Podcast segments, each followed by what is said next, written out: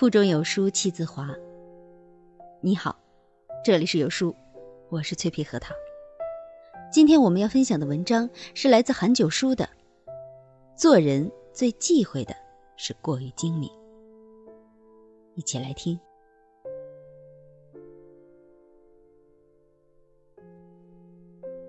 古人常言：“以天下之智拙，应天下之智巧。”与其让自己未来的路更难走，还不如下点笨拙的功夫，一步一个脚印，将自己的基础打稳，为未来创造更大的上升空间。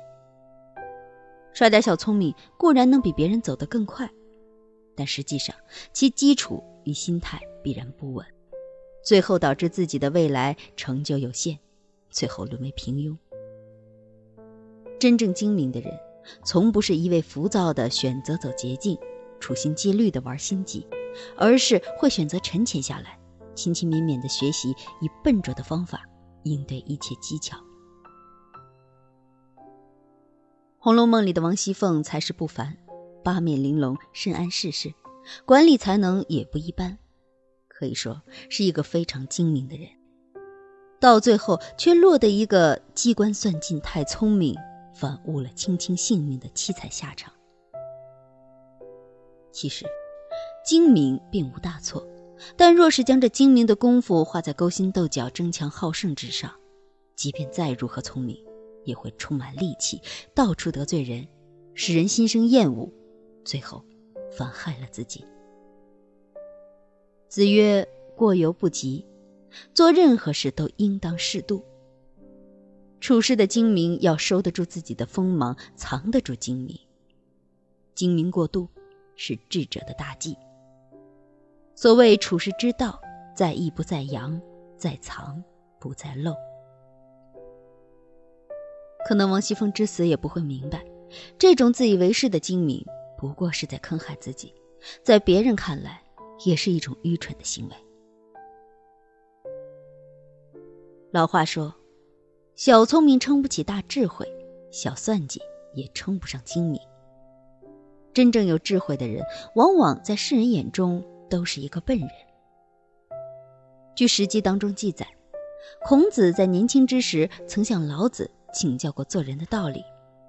老子曰：“两股深藏若虚，君子盛德，容貌若愚。”老子便告诉孔子，一个头脑精明的商人会把货物秘藏，不让别人看见，虽然富有，却像什么也没有。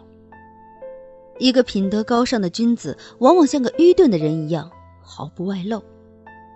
你要将自己的骄傲之气和贪欲之心去掉，才能成为一个圣人。做人的最高境界，莫过于抱朴守拙。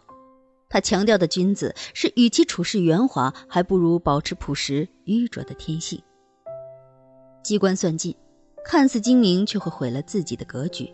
让自己一生受限在勾心斗角之中，成天防这防那，把心都吊在了天上，看不到人生中更多美好的风景，失去了生活的乐趣。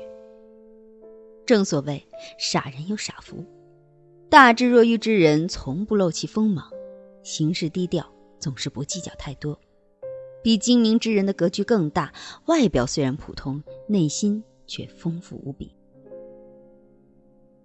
曾国藩曾言：“天道既巧，天道既盈，天道既二。”作家刘震云说过：“我们民族最缺的就是笨人，因为中国人聪明的太多了。越聪明的人，越应该有一种踏实和实干的精神。做人做事不能尽耍小聪明，要懂得踏踏实实的道理。投机取巧是不会长远的。”天下没有免费的午餐，命运所馈赠的礼物早就已经标好了价码。世间根本就没有一夜暴富的美梦，所以，成功的背后都是一番寒彻骨的苦功。曾国藩便是最懂得笨功夫的人，他年少读书，考中进士，靠的便是笨功夫，下笨功夫死磕。曾国藩小时候读书。父亲要求他不读懂上一句，不读下一句，不读完这本书，不摸下一本书，不完成一天的任务，绝不睡觉。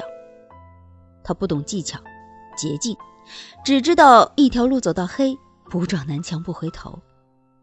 正是这种笨拙的学习方式，让他培养出超乎常人的勤奋、吃苦、踏实精神。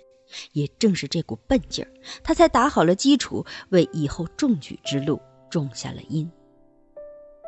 我们会发现，笨拙的人都不懂得取巧，遇到问题只知道硬钻过去，因此也不留死角。相反，那些有小聪明的人不愿下苦功。遇到困难绕着走，基础打得不牢固，所以拙看起来是慢，其实却是最快，是一种极精明的做法。因为不取巧，所以不留一弊，不会出错，胜过一切技巧。常言道：“精三分，傻三分，留下三分给子孙。”待人做事不能过于精明，锋芒毕露。应懂得智慧深藏，做一个笨拙的精明人，大智若愚，韬光养晦。在精明与笨拙的博弈中，精三分则人不惧，傻三分路才宽。笨一点，厚道一点，才能真正的精明。有书读书记现在开始了，有书君每周会免费赠送一千本实体书给大家。本期赠送书籍《阿甘正传》，经典励志电影《阿甘正传》原著小说，此生不可错过的成长经典。十八个省市自治区推荐学生必读书目。拉至文末，长按识别二维码，或者点击页面左下角阅读原文领取赠书。活动数量有限，先到先得。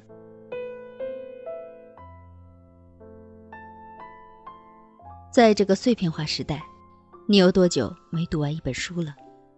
长按扫描文末二维码，在有书公众号菜单免费领取五十二本好书，每天有主播读给你听。